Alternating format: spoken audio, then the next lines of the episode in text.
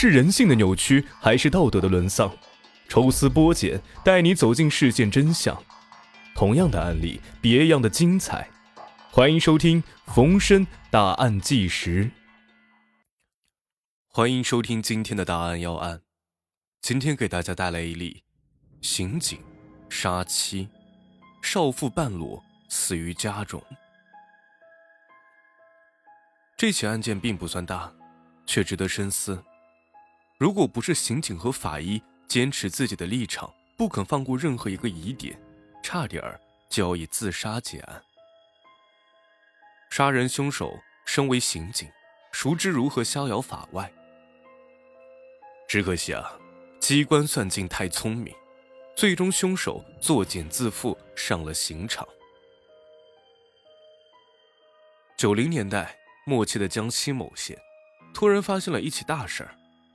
中午十二点左右，本县刑警毛科长突然接到了一个电话。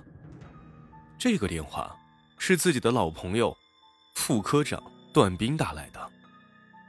毛科长和段斌都是复员军人，都曾经在部队啊多次立功受奖。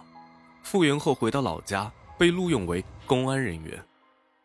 两个人几乎是一起做民警的。本来呢。都是在派出所做小警察，两个人的能力都很出色，很快就被选拔进入刑警队。在队里面，两个人的关系很好，一起工作了十年。只是啊，这儿是个小地方，这十年来并没有什么大案要案，杀人案一共就只有三四起，还多是街头斗殴、失手杀人、丈夫捉奸在床、怒不可遏杀人之类的。于是，从警十多年之后，表现更为出色的毛成为科长，段斌则是副科长。两个人的私交也不错，两家相距只有一条街，走路几分钟就能到。他们都酷爱钓鱼，平时节假日呢都结伴去乡下钓鱼，一钓一整天。而两个人的妻子都是本县医院的护士，虽然不是很熟，也是共事多年的同事，关系尚可。此时啊，毛科长他们也不年轻了，都是四十多岁的年龄，孩子呢都已经上高中了。就像上面说的，毛科长突然接到了一个电话，就是段斌打来的。电话中，段斌一反常态的颇为惊恐：“老毛，不得了了，我家出大事了，你快来！”多年老友，毛科长自然知道段斌的老婆周珊珊脾气比较火爆。曾经多次在公开场合和丈夫吵架，甚至是打架。而段斌是个要面子的男人，一般呢都是忍气吞声。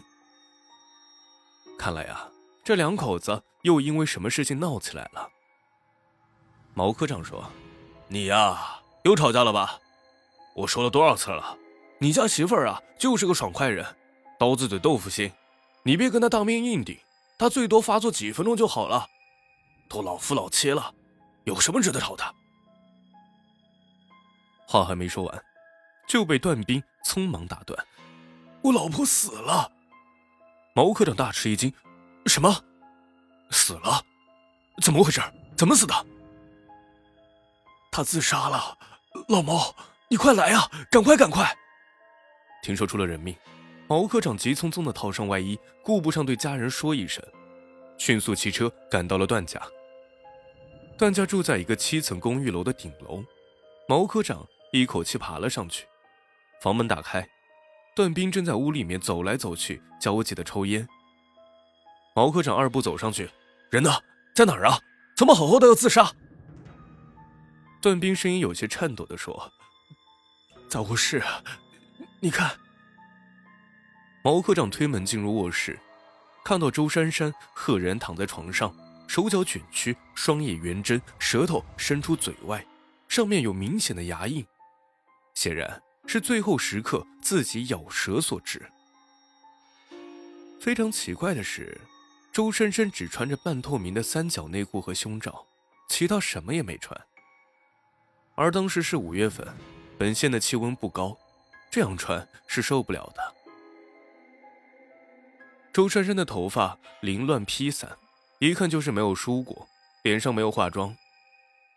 毛科长伸手测了一下，发现呼吸和脉搏都停掉了，甚至尸体的表面还出现了隐约的尸斑。他是刑警，经验丰富，当然知道周珊珊应该死了一段时间了。毛科长四周看了一下，发现卧室的桌子上放着一个水杯，旁边呢还有一袋刚刚开火的毒鼠枪以及一把剪刀。看起来周珊珊是服用毒鼠强自杀而死。毛科长说：“这到底是怎么回事啊？”我我也不知道啊，这几天他心情不好，很低落，我工作忙也没当回事儿。他这几个月。比较特殊，调去老专家门诊担任门诊护士。这个老中医年龄大了，平时不可能很早开门诊，一般呢要九点才开始，所以我老婆可以睡到八点多才起床出门，时间比较宽裕。今天正好我休息，每天都是我送儿子去学校，七点三十多分我就出门了。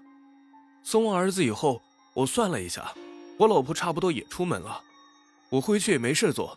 就去小湖边看人钓鱼了，看到中午饭点我才回去，开门就闻到了一股怪味儿，再一看人就这样了。我看人已经没了，还是打个电话通知一下派出所吧，让他们来看看现场，然后把人拉走。不行，说不定还有救，还是送医院抢救。你看肤色都变色了，肯定没救了。不一定的，要救一下。随后，段兵不顾毛科长的劝阻。将妻子周珊珊抱起，艰难地爬了七层楼。随后，他也没有叫出租车，而是抱着妻子跑了十五分钟，到了医院。看来啊，段斌和妻子感情很深，已经失态了。医院听说周护士出事了，急忙派出资深专家来抢救。医生一看周珊珊遗体上都已经出现了尸斑，四肢都僵硬了，判断已经死了几个小时。没有抢救的必要了。医生告诉段斌，人早就死了，没法抢救了。但是段斌情绪激动，一定要抢救。无奈之下，医生只能让护士注射了强心针。医生象征性的抢救了一些，心电图还是平的，随后宣布死亡。其实医生做胸压的时候，摸到周珊珊的皮肤已经冰冷，谈不上什么抢救了。看起来是周珊珊服毒自杀了。根据流程呢，需要通知辖区派出所，随后安排法医进行尸检，确认为自杀以后出具鉴定书，告知家属。